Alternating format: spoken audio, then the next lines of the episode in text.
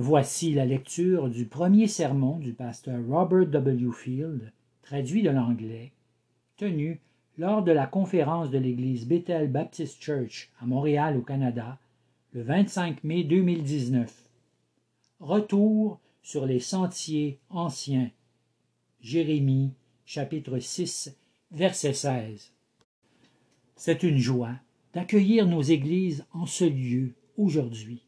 Nous avons ici des enfants de Dieu réunis venant de plusieurs congrégations différentes. Mais ne sommes-nous pas tous unis en Christ? Quelle union bénie que celle du peuple de Dieu. Quelle union bénie que celle du peuple de Dieu. Je suis sûr que c'est votre désir, comme c'est le mien, que nos églises soient des maisons où la lumière de l'évangile de Jésus-Christ brille, que nos églises portent du fruit dans notre ville, pour que nous voyions des âmes venir au Seigneur, pour ensuite les voir croître dans la connaissance et la sagesse du Seigneur. C'est mon désir que nous trouvions tous cet encouragement aujourd'hui. Je suis tellement heureux que vous ayez pu vous joindre à nous pour cette conférence, et je prie que notre réunion soit bénie par Dieu dans notre communion fraternelle, dans nos prières et dans notre étude. Que notre Dieu nous bénisse par la présence du Saint-Esprit et qu'il nous inonde de sa sainte présence dans ces heures que nous allons passer ensemble. Qu'il nous motive de plus en plus dans les différents ministères qu'il nous a donnés, et ce, pour toutes les générations de croyants ici représentés, pour les jeunes comme pour les plus âgés. Maintenant, j'ai choisi un thème pour notre journée ensemble. Retour sur les sentiers anciens. Retour sur les sentiers anciens. Cette expression se retrouve dans l'Ancien Testament, dans Jérémie chapitre 6, verset 16. Ainsi parle l'Éternel. Placez-vous sur les chemins, regardez et demandez quels sont les anciens sentiers. Quelle est la bonne voie? Marchez-y, et vous y trouverez le repos de vos âmes. Maintenant, le premier point sur lequel je veux que nous nous penchions est celui-ci. Qu'est-ce qui arrive à l'Église à Montréal? Mes bien-aimés, nous avons une opportunité merveilleuse dans nos églises ici à Montréal que notre congrégation soit petite ou grande, cela n'a pas d'importance. Le Seigneur bénira et fera grandir notre œuvre si nous marchons fidèlement en lui. Et c'est ma prière que nous puissions être témoins des miracles que le Seigneur va accomplir en autant que nous faisons les choses dans sa volonté et non dans la nôtre. Récemment, dans un bulletin de nouvelles, il y avait l'histoire d'une église ici, à Montréal, qui ne pouvait plus pourvoir à ses besoins. Les gens, pour diverses raisons, avaient cessé de venir à l'église. L'assistance aux différentes réunions était à son plus bas. Alors quelle fut la solution? Ils louent maintenant leur église à un cirque. En d'autres lieux de culte, des églises qui étaient autrefois des endroits vibrants d'adoration ont été vendues. Les bâtisses abritant les églises ont été transformées en condominiums en librairie, en théâtre et en restaurant. Quelle fin fascinante pour un endroit d'adoration. Alors nous devons nous poser cette question. Qu'est-il arrivé? Pourquoi les églises diminuent? Pourquoi ce déclin? Peut-être êtes-vous témoin de cela au sein de votre propre assemblée, qui était autrefois si vibrante et si vivante. Maintenant, il est très difficile de réunir des gens dans votre Église. Il est difficile de motiver le troupeau. Peut-être que votre nombre diminue aux réunions, et vous vous demandez ce qui se passe, et ce que vous pouvez faire avant que votre Église ne ferme les portes définitivement. Bien sûr, une raison que j'entends souvent de nos jours est venant du peuple de Dieu. Nous vivons dans une époque si terrible et remplie de ténèbres. Alors voici peut-être les raisons pour lesquels nos rassemblements diminuent. Les gens ne sont plus religieux. Les gens ne veulent plus entendre l'Évangile. Notre province, notre ville, est un endroit où il est si difficile de témoigner. Plus personne ne veut nous écouter. Notre province est devenue complètement laïque. C'est pourquoi nous pouvons penser que nos églises vont disparaître à cause de la laïcité et du péché, qu'il n'existe plus d'espoir pour sa survie, et tout ce que nous pouvons faire, c'est d'attendre le retour de Jésus, en acceptant que c'est la réalité dans laquelle nous vivons. Mais il y a aussi un autre constat très populaire qui est celui-ci. L'Église est devenue dépassée, n'ayant plus aucune influence sur la société. En d'autres mots, nous sommes devenus déconnectés, inutiles dans ce monde moderne. Nous n'avons plus aucune influence sur la société qui nous entoure. Nous voyons cela affecter la musique de l'Église, notre façon de s'habiller, notre adoration, nos programmes et nos prédications. L'Église doit maintenant devenir actuelle et contemporaine. Alors nous croyons que cela, d'une certaine façon, aura un impact sur le monde moderne dans lequel nous vivons. En résumé, nous sommes témoins d'un tournant dans les objectifs de l'Église. Parce que nos églises, nous le supposons, se vident à cause d'un manque d'intérêt, c'est pourquoi devenons plus attirants pour le monde. Pensons à des façons d'attirer les gens à l'Église. En d'autres mots, devenons un peu plus comme le monde, plus contemporains, modernes, pour que les gens se sentent plus confortables ici. Et peut-être cela fera de l'Église à nouveau un lieu à la mode et rempli à nouveau. Mes amis, je dois être honnête avec vous. Je n'accepte pas ces points de vue comme étant valables pour un seul instant. Ce sont des suggestions sans valeur. Je crois que c'est une grande erreur de penser de cette façon. Je crois que nous devons cesser de blâmer la société pour l'indifférence et l'ignorance, pour l'échec de l'Église dans nos villes. Je crois que nous devons cesser d'essayer d'attirer les gens dans nos églises en devenant quelque chose d'autre que ce que nous sommes appelés à être. Comprenez, depuis la chute de l'homme, l'Église a toujours vécu dans des jours mauvais. Le péché a été présent depuis que l'homme l'a amené en ce monde. Le monde n'est pas plus ténébreux aujourd'hui qu'il ne l'était au siècle d'autrefois. Les villes où l'Église s'est établie dans le Nouveau Testament n'étaient pas différentes de la ville de Montréal. La Bible nous dit cela. Les hommes ont toujours été indifférents à la parole de Dieu. Ils sont en guerre contre Dieu. Ils n'ont aucun intérêt pour les choses de Dieu. Et cela depuis le début des temps. Considérez Éphèse, Corinthe, Rome, Jérusalem, des cités abandonnées aux grandes ténèbres de l'immoralité et de l'idolâtrie, bien que la lumière de l'Évangile se trouve en chacun de ces lieux, renversant les œuvres des ténèbres, transformant la vie des citoyens, en établissant l'Église au milieu des ténèbres, de la déchéance et de la mondanité. Bien-aimés, toutes les villes sont remplies de ténèbres, toutes les générations se sont abandonnées au péché, tous les hommes sont morts dans leurs offenses et leurs péchés au travers toutes les époques. Et c'est pourquoi Montréal est le meilleur endroit où se trouver. Donnez-moi un lieu rempli de ténèbres et perdu dans ses péchés, parce que c'est dans ce lieu que l'Évangile brillera de son plus grand éclat et de la plus grande façon. C'est pourquoi, bien-aimés, cessons de trouver des excuses basées sur le monde qui nous entoure. Cessons de nous lamenter de la vie remplie de ténèbres des hommes, parce que c'est là que l'Évangile est le plus efficace. Christ n'est pas venu appeler des justes à la repentance, mais des pécheurs. Christ n'est pas venu appeler des justes à la repentance, mais des pécheurs.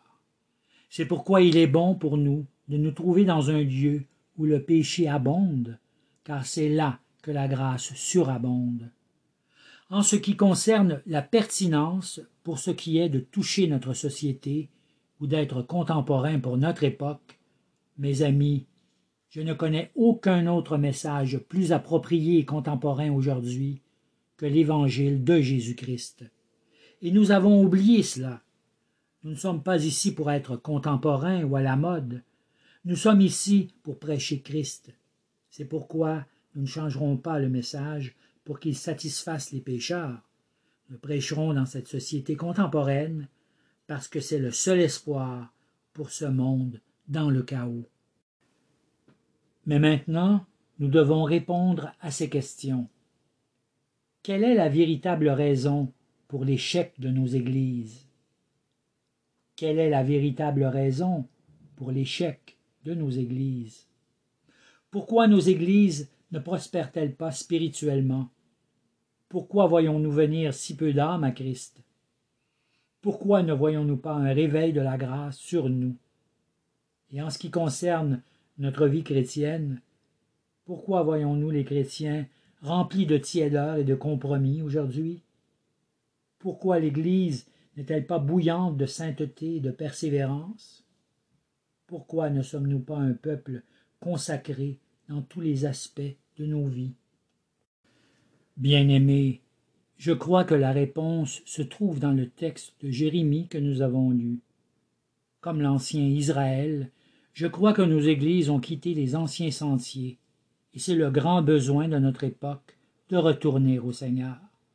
Sinon, nous verrons nos congrégations disparaître, nous verrons nos bâtisses être prises par des cirques. Ici, en Jérémie chapitre 6, le grand problème d'Israël à cette époque, c'est qu'ils avaient délaissé les anciens sentiers du Seigneur, le chemin qui était clairement tracé pour le peuple de Dieu la direction que Dieu voulait que son peuple emprunte. Israël commence à suivre ses propres voies. Ils commencèrent à faire les choses à leur façon.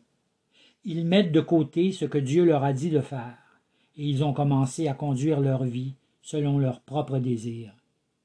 Le résultat de cette décision, Dieu les a jugés, Dieu les a abandonnés à leur propre voie, Dieu les a laissés à leur passion pécheresse. Alors le résultat, c'est que le peuple de Dieu a chuté. Leur vie spirituelle a diminué, ils étaient pleins de compromis, et cela parce que Dieu jugeait son peuple.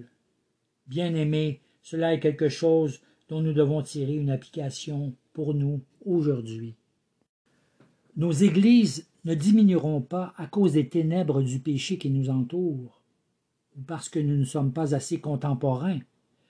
Elles ne seront pas transformées en cirque parce que plus personne maintenant ne s'intéresse au christianisme. Je crois que nous trouvons la réponse en ces paroles de Jérémie chapitre 6. Que le peuple de Dieu, nos églises, sont sous le jugement de Dieu. Je crois que nous avons déplu à Dieu, que nous nous sommes éloignés des anciens sentiers, et que c'est un avertissement de Dieu à revenir sur ces sentiers. Sinon, nous verrons nos ministères sombrer dans l'obscurité. Je crois que nous expérimentons le jugement de Dieu et qu'il est essentiel que nous nous réveillions, que nous retournions sur les sentiers anciens. Alors, regardons attentivement ce passage dans Jérémie chapitre 6 verset 16. Ainsi dit l'Éternel, Tenez-vous sur les chemins et regardez, informez-vous touchant les sentiers anciens, quelle est la bonne voie, et marchez-y, et vous y trouverez du repos pour vos âmes. Alors maintenant, qu'est-ce que Jérémie nous dit à propos d'Israël et à propos de nos églises? Premièrement, dans ce texte, je veux que nous considérions ce que Dieu veut dire à son peuple. Regardez la préface. Ainsi dit l'Éternel. Ainsi dit l'Éternel. C'est le Seigneur. Imaginez Dieu entrant dans notre sanctuaire ce matin. Dieu se réunissant avec nous et Dieu nous disant J'ai quelque chose à vous dire à tous. Pouvez-vous vous imaginer comment nous nous ressentirions en sa présence? Nous serions captivés par le Seigneur et nous serions absolument prêts à l'écouter et à lui obéir. Cela serait très important, et cela aurait un impact sur le peuple de Dieu. Alors, c'est ce que nous devrions ressentir quand nous lisons Jérémie chapitre 6 verset 16. Le Seigneur veut faire une importante déclaration à son peuple, et il commence en disant Ainsi dit l'Éternel. Et vous devez écouter attentivement. Je suis le Seigneur qui vous parle avec autorité et souverainement. En d'autres mots, les choses que je vais vous dire ne sont pas des paroles d'hommes, ce ne sont pas les paroles des gens intelligents de ce monde. Ces mots ne sont pas le fruit de vos pensées ou de vos sentiments humains. Ce ne sont pas des instructions que vous avez imaginées par vous-même. Ce ne sont même pas des mots qui viennent de Jérémie le prophète. Ces paroles viennent directement de moi, et vous devez vous arrêter et écouter ce que j'ai à vous dire. Et c'est de cette façon que nous devons porter attention quand nous venons à la parole de Dieu, mes bien-aimés. Il ne nous est pas donné le loisir de choisir ce que nous aimons dans la Bible, et je crains que ce soit le cas avec le peuple de Dieu. Si nous n'aimons pas quelque chose, nous n'y obéissons pas. Si nous sommes inconfortables avec un passage, nous ne le prêcherons pas. Mais mes amis, est-ce que c'est Dieu qui nous parle ici? Et est-ce le message de Dieu auquel nous devons croire et obéir? Est-ce le message de Dieu que nous devons prêcher et enseigner? Écoutez, mon peuple, parce que j'ai quelque chose à vous dire. Bien, alors considérons maintenant l'état d'Israël alors que Dieu parle à son peuple. L'état d'Israël alors que Dieu parle à son peuple. Israël n'allait pas très bien spirituellement. Jérémie est envoyé pour les avertir du jugement de Dieu qui venait.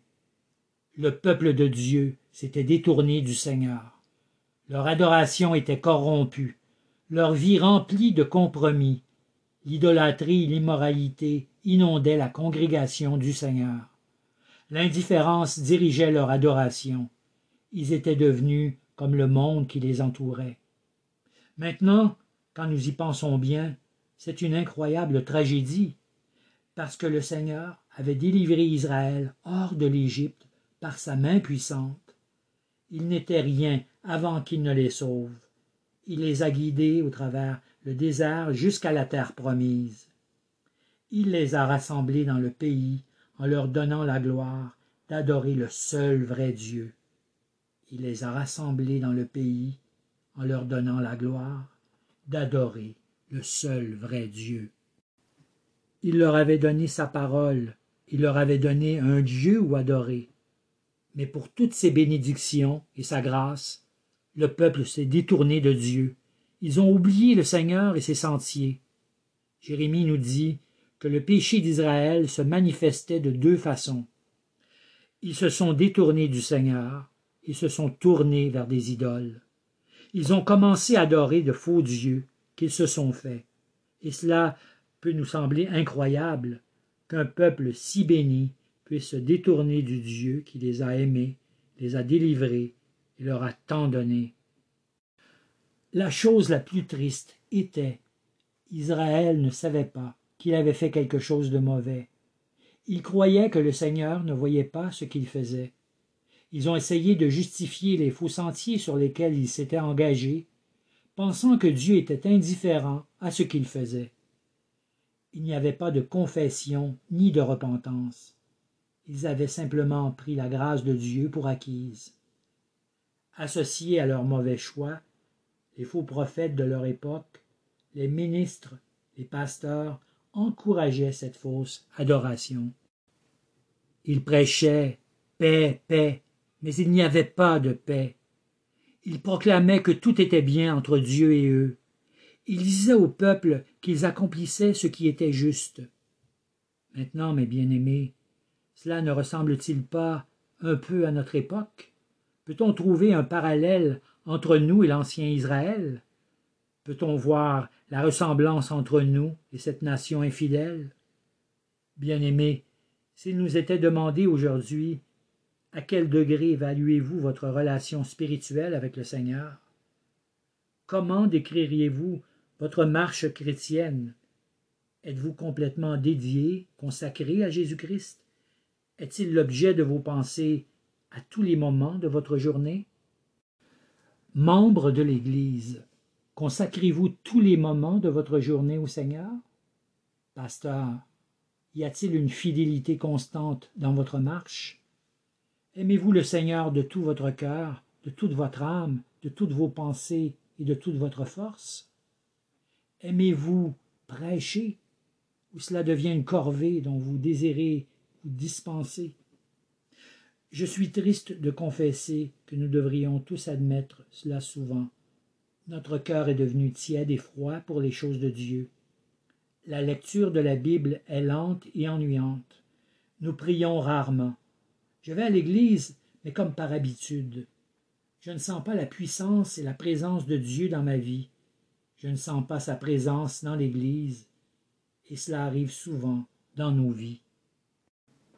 Et aussi, il y a le péché. Certaines choses à quoi je pense et que je fais. Certaines choses dont j'ai tellement honte. Des choses que je ne règle pas. Des choses que je cache. Alors, si vous voulez décrire ma marche, je dirais qu'elle est hasardeuse au mieux. Je chancelle constamment. Je ne crois pas avoir de fondation, quelle qu'elle soit. Et quelquefois je crois que toute ma vie chrétienne est une façade. Je me sens si souvent comme un hypocrite dans l'Église. Bien, et mes amis, c'est ce qui arrive à Israël. Elle a péché de deux façons. Elle s'est détournée du Seigneur, elle s'est tournée vers l'idolâtrie et l'adoration de faux dieux. Ils étaient remplis de compromis, de tiédeur, et c'est ce qui a affaibli et détruit sa vie spirituelle. Et pourtant, cette nation prétendait qu'elle adorait le Seigneur, qu'elle allait de l'avant comme nous le faisons le dimanche, que ses ministres proclamaient les bons mots. Mais sous ces fausses apparences, elle vivait dans de grands compromis. Alors, peuple de Dieu, comme il est facile pour nous de suivre ce sentier, nous avons tellement du système de ce monde dans nos églises aujourd'hui. Nous avons erré loin du Seigneur en essayant de nous convaincre que nous étions fidèles. En accomplissant machinalement notre routine, nous continuons d'aller à l'Église, mais nos vies sont tellement mélangées spirituellement. Et ici je parle aux pasteurs ainsi qu'au peuple de Dieu. Dans quel désordre nous nous retrouvons aujourd'hui? Peut-être que nous nous trouvons dans un tel état ce matin. Alors, qu'est-ce qui va survenir? Qu'est-ce qui est arrivé à Israël? Ensuite, nous voyons Dieu est venu pour juger son peuple. Dieu est venu pour juger son peuple. C'est le but des prédications de Jérémie dans ce livre. Il avertissait les gens. Une catastrophe imminente venait de la main de Dieu. Ils s'étaient détournés de lui pour accomplir leurs propres désirs. Ils adorèrent les idoles de leur cœur. Maintenant Dieu venait pour les juger. Nous savons cela grâce à l'histoire racontée par l'Ancien Testament. Le royaume du nord d'Israël sera détruit par les Assyriens. Puis plus tard, le royaume du sud d'Israël tombera sous l'emprise babylonienne. Ce fut un temps terrible dans l'histoire d'Israël. La nation choisie par Dieu pour l'adorer amenés captifs par des ennemis. Ce fut le jugement que Dieu fit tomber sur eux. Mais n'est-ce pas fascinant? Dieu utilisant des hommes méchants de ce monde pour juger son propre peuple. Ils avaient quitté la bonne voie, ils s'étaient détournés de Dieu, leur vie était remplie de compromis et de péchés, leur adoration pleine d'hypocrisie. Ils honoraient Dieu de leurs lèvres, mais vivaient pour eux-mêmes et pour le monde. Et les répercussions tragiques seraient que Dieu amènerait la chute de son peuple. Il les jugerait, il amènerait des ennuis contre eux, alors leur temple serait vide, alors l'adoration ne serait plus entendue à Jérusalem. Alors le pays serait débarrassé de l'hypocrisie et de l'idolâtrie, afin qu'un cirque remplace la prédication de la parole de Dieu. Maintenant, chère Église, je ne crois pas que nous soyons bien éloignés d'un tel jugement. Il se rapproche de nous aujourd'hui. Si nous faisions une évaluation spirituelle de nous-mêmes aujourd'hui, ne nous trouverions-nous pas si différents de l'ancien Israël? Ne trouverions-nous pas en nous les mêmes compromis, la même tiédeur? Ne trouverions-nous pas la même hypocrisie, la même paresse dans notre adoration? Ne trouverions-nous pas nos cœurs refroidis, peut-être un peuple qui aime plus le monde que Dieu? Bien-aimés, je crois sérieusement que nous ressentons le jugement de Dieu sur nos églises, que la gloire de Dieu a disparu, que quelquefois nous nous trompons nous-mêmes, nous convainquant que ce qui nous arrive est la faute des autres, mais pas la nôtre, tout comme Israël pensait au jour de Jérémie. Ne soyons pas si fous. Dieu juge nos églises. Il juge le peuple et les pasteurs. J'ai peur que nous recevions ce que nous méritons. Nos églises ne grandissent pas. Nous ne voyons pas un grand réveil ou un grand changement. Nous ne voyons pas beaucoup d'âmes venir à Christ. Mais cela n'est pas parce que le monde est un endroit difficile pour exercer un ministère, et ce n'est pas parce que nous n'avons pas une juste cause. Nous nous voyons décomposés. Nos églises sont vides. Nous avons essayé d'être de plus en plus comme le monde, et le monde est entré dans nos églises et nous a affaiblis. Nous sommes nonchalants dans notre approche envers Dieu. Il y a de la tiédeur dans notre marche. Il y a de la tiédeur dans notre marche. Et cela est causé par le jugement de Dieu qui est tombé sur nous. La main lourde de Dieu et son jugement s'est abattu sur nous. Il utilisera nos ennemis qui nous vaincront comme il l'a fait pour Israël. Je ne sais pas si vous me croyez ou pas concernant ce qui arrive, mais tout ce que je peux faire ce matin, c'est de vous dire que mes yeux sont ouverts. Le paysage qu'offrent nos églises est déprimant. Le peuple de Dieu dans nos églises jeûne, étant privé de prédications solides. Ils sont exaspérés par tous ces divertissements. Ils ont soif d'expérimenter le seul vrai Dieu. Ils veulent voir Jésus. Ils aspirent à la véritable présence de l'Esprit du Seigneur. Mais tristement, ils ont expérimenté son absence, parce que nous sommes sous le jugement de Dieu. Alors, mes bien-aimés, si vous voyez cela se produire dans votre congrégation, pasteur, si vous voyez cela dans votre vie, leader, si vous voyez cette spirale ascendante dans votre congrégation, membre de l'Église, si vous êtes devenu faible, inquiet, vide, je veux vous donner de l'espoir ce matin. Je veux vous donner l'espoir d'un grand réveil et d'une vie nouvelle pour votre congrégation. Je veux que vous deveniez enthousiaste pour ce que Dieu va accomplir pour nous. Dieu manifestera toujours sa miséricorde, mais cela voudra dire un retour sur les sentiers anciens. Cela signifiera un désir de nous dévouer à ces anciens sentiers. Ainsi dit l'Éternel. Alors, que nous dit-il dans ce passage? Ici, nous voyons le retour sur les sentiers anciens. Voici le commencement exigé pour nous tous. Voici le commencement exigé pour nous tous. Retournez à ce qu'il nous dit et appliquez ce qui est dit en Jérémie chapitre 6 verset 16. Dieu nous dit Tenez-vous sur les chemins et regardez et informez-vous touchant les sentiers anciens, quelle est la bonne voie, et marchez-y et vous trouverez du repos pour vos âmes. Il y a quelque chose de véritablement merveilleux dans cette déclaration.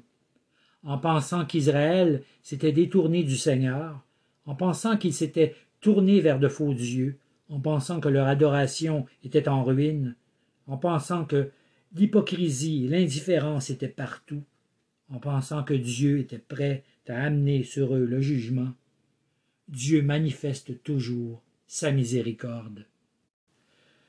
Dieu manifeste toujours sa miséricorde.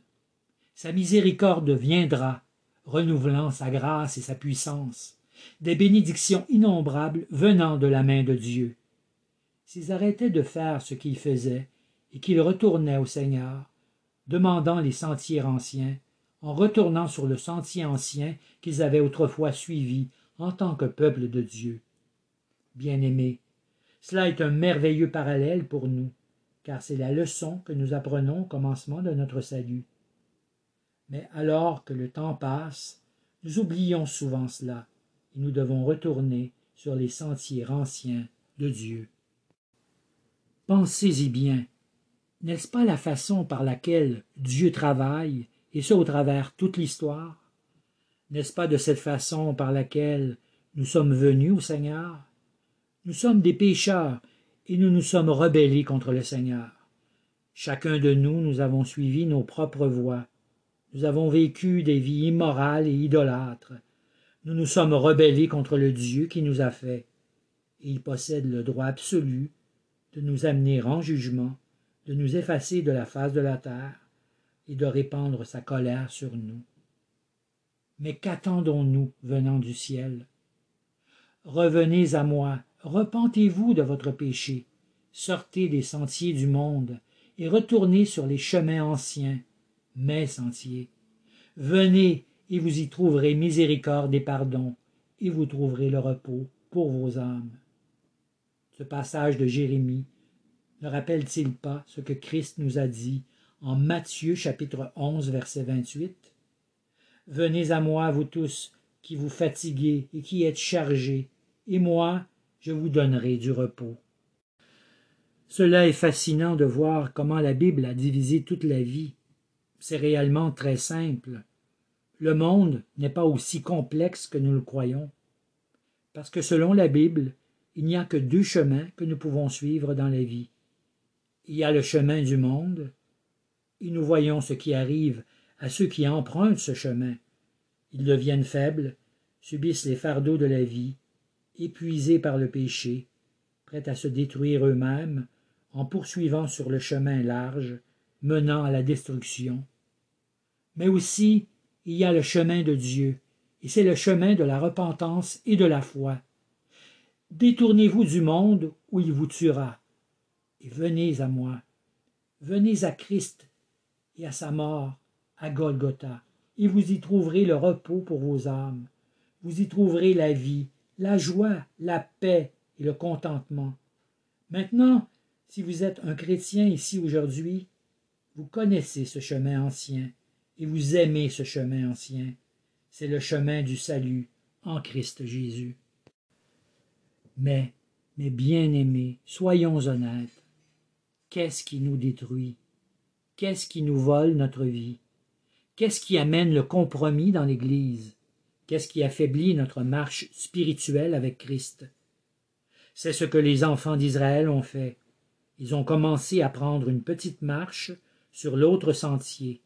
Ils se sont compromis avec le monde. Ils se sont retirés du sentier de Dieu. Ils croyaient qu'ils pouvaient vivre dans le monde et avec Dieu en même temps. Mais une telle union ne peut jamais exister. C'est un sentier ou l'autre. Premièrement, il nous est dit en Jérémie chapitre 6 verset 16 de nous tenir sur le chemin. C'est un appel à cesser d'être infidèle. Israël bougeait dans toutes les directions, essayant toutes sortes de chemins, faisant leur propre tête, et c'est ce que l'Église fait aujourd'hui. Et c'est probablement notre plus grand problème. Nous bougeons tellement que nous ne pouvons nous tenir solidement sur le fondement de Dieu. Nous avons dévié du sentier et nous devons mettre fin à tout ce que nous faisons. Le Seigneur nous dit arrêtez. Le Seigneur nous dit arrêtez. Arrêtez de tourner en rond. Arrêtez de chercher une solution dans le monde. Restez là où vous êtes actuellement. Sachez et connaissez que je suis Dieu. Église et diacre, arrêtez et cherchez partout ce qui fera fonctionner l'Église. Puis ensuite le Seigneur nous dit Voyez où vous vous situez. Cela est une action importante. Bien-aimé, vous devez déterminer où vous vous trouvez. Êtes-vous heureux avec votre Église? Êtes-vous heureux de votre vie spirituelle? Pasteur, êtes-vous heureux de votre ministère? Arrêtez et voyez. Soyez honnête avec vous-même concernant votre ministère. Seigneur, je ne suis pas satisfait de ce que je suis, je ne suis pas heureux de l'état de l'Église. Je ne suis pas heureux de la direction de mon ministère. J'ai tellement tourné en rond que j'ai été aveugle. Puis prenez les dispositions pour retourner à Dieu. Demandez pour le chemin ancien. Voici la prière. Demandez à Dieu. Père, qu'est-ce que tu veux que nous fassions? Nous sommes tellement éloignés de toi, je suis confus. Nous avons tellement trouvé d'excuses pour cette confusion.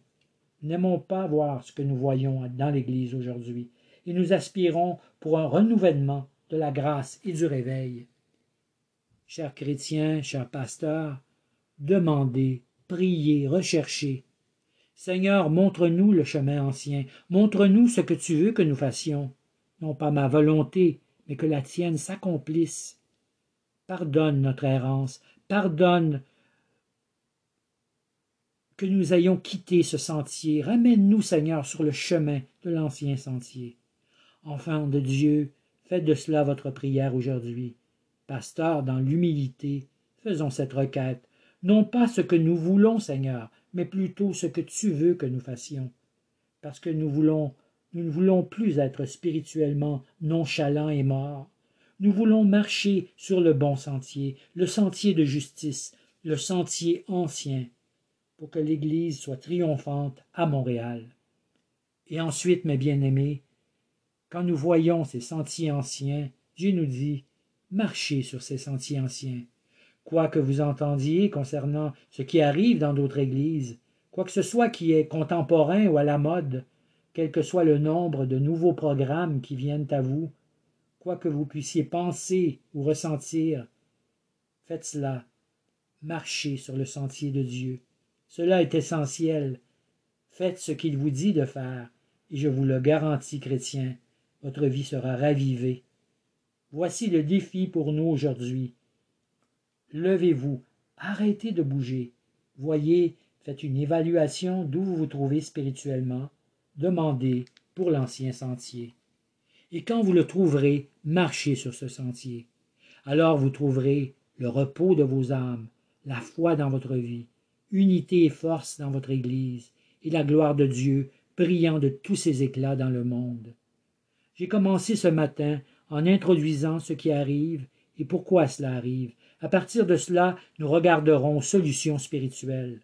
Dans notre prochaine session, nous verrons le premier chemin ancien que nous devons retrouver dans nos églises, et nous connaîtrons que sans cela nous ne pouvons obtenir le succès. C'est l'élément le plus important de la vie de l'Église, et c'est l'élément souvent absent dans nos congrégations. Mais si vous obtenez cela, vous aurez l'Église la plus excitante au monde. Bien-aimés, prenons le temps de bien nous examiner, ainsi que notre Église. Demandons à Dieu de nous conduire dans les sentiers. Quand ils nous seront révélés, marchons fidèlement en eux. Amen.